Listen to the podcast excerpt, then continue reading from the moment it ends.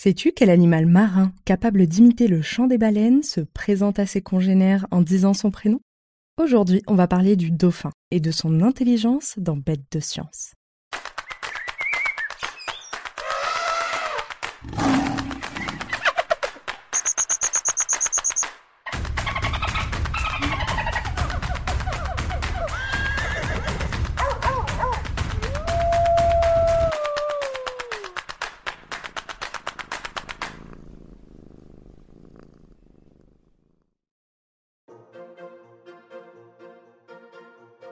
Il aime surfer sur les vagues à l'avant des bateaux et faire toutes sortes d'acrobaties dans l'eau.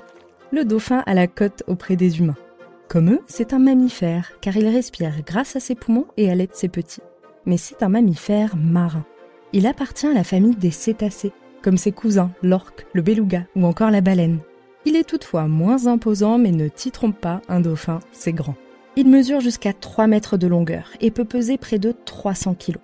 Sa silhouette grise, surmontée d'une nageoire dorsale triangulaire et terminée par un museau pointu, fait rêver petits et grands. Le plus charmeur est peut-être aussi le plus connu de tous, le grand dauphin, de l'espèce Tursiope truncatus. Les plis de son museau lui donnent l'air d'avoir toujours le sourire au bec. On peut admirer le dauphin dans toutes les eaux du globe, sauf dans les eaux très froides de l'Arctique et de l'Antarctique. Certains vivent même en eau douce, comme le dauphin rose, qui nage dans le fleuve Amazon en Amérique du Sud.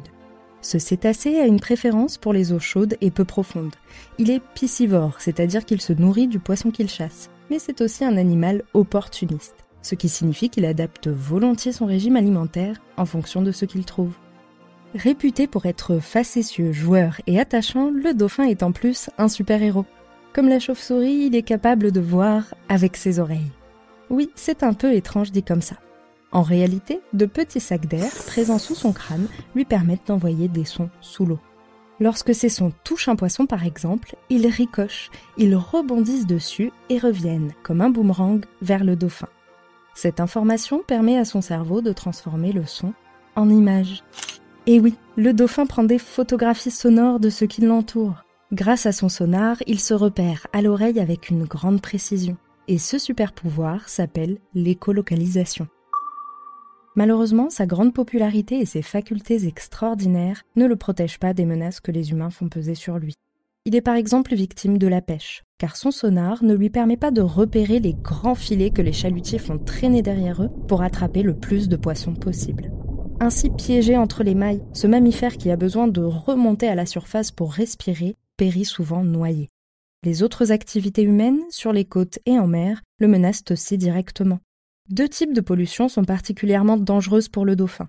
La pollution chimique, qui déverse des produits toxiques dans l'eau, et la pollution sonore d'origine anthropique, c'est-à-dire d'origine humaine, qui perturbe sa capacité à se repérer et à communiquer avec ses congénères. Ainsi, il a beau être très apprécié des humains, le dauphin n'est pas pour autant épargné par leurs activités. Mais ne te fie pas à sa réputation de joyeux luron. Les facultés intellectuelles du dauphin sont spectaculaires. Prépare-toi pour une plongée fascinante dans les profondeurs de son intelligence.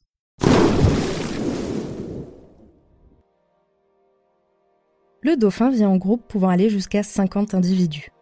Au sein de ces groupes, chacun joue un rôle bien défini. Ils mettent en place des stratégies pour chasser à plusieurs, lient des amitiés et des alliances et se viennent en aide lorsque l'un des leurs a un problème. Chez un groupe de dauphins vivant dans la Shark Bay, situé en Australie, plus de 100 formes de relations sociales différentes ont pu être observées.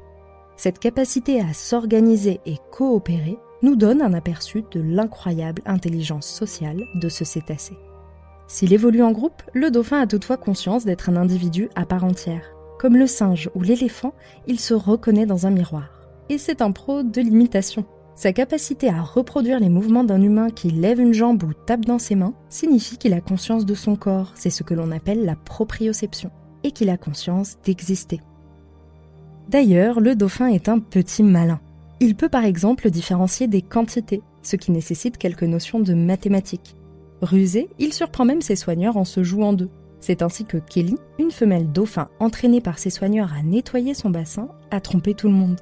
À chaque déchet ramené lors des séances de nettoyage, Kelly recevait un poisson en récompense. Comprenant le petit manège, elle s'est vite constituée une réserve de déchets, qu'elle cachait au fond du bassin. Ainsi, elle pouvait aller piocher un détritus à son bon vouloir lorsqu'elle souhaitait obtenir un poisson en échange. Cette forme d'intelligence permettant de résoudre des situations est très développée chez le dauphin. On l'appelle l'intelligence cognitive. Alors oui, le dauphin est futé, mais c'est aussi un grand sensible. Il crée des liens affectifs forts avec les membres de sa famille et de son groupe. Et il fait partie des animaux qui expérimentent le deuil, cet état de profonde tristesse qui survient lors du décès d'un proche. Le dauphin n'est donc pas juste un filou, il est aussi doté d'une grande intelligence émotionnelle. Il utilise également des outils comme les éponges qu'il transporterait sur de longues distances avant de s'en servir pour chercher des poissons cachés entre les rochers. Et il ne se contente pas d'utiliser cette technique pour lui-même, il la transmet aux autres. Il faut dire que les dauphins sont de grands curieux par nature et qu'ils apprennent sans cesse.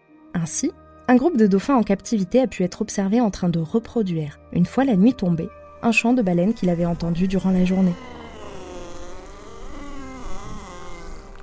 Ces capacités d'apprentissage et de transmission de techniques constituent ce que l'on appelle une culture. Leur culture regroupe toutes les facettes de leur intelligence, mais pour la comprendre, nous devons déchiffrer les mystères de leur communication, car ces cétacés n'ont pas la langue dans leur poche.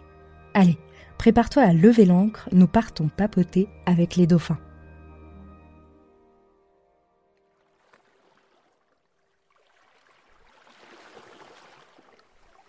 Nous avons embarqué sur un petit bateau au large de l'Écosse, en pleine mer du Nord.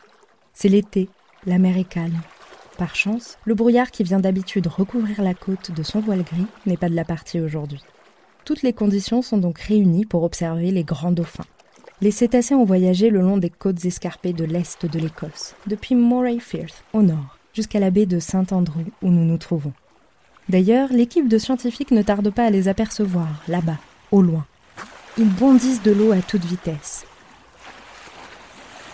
L'espace d'un instant, on peut apercevoir leurs ailerons briller au soleil. Il faut les photographier au plus vite, car chaque nageoire dorsale est différente.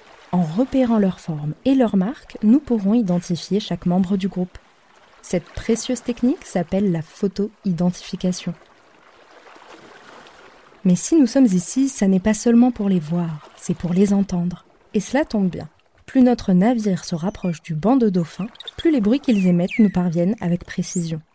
Tends un peu l'oreille. Ce que tu entends là, ce sont leurs sifflements. Pour les entendre, nous avons accroché quatre hydrophones sous la coque du navire.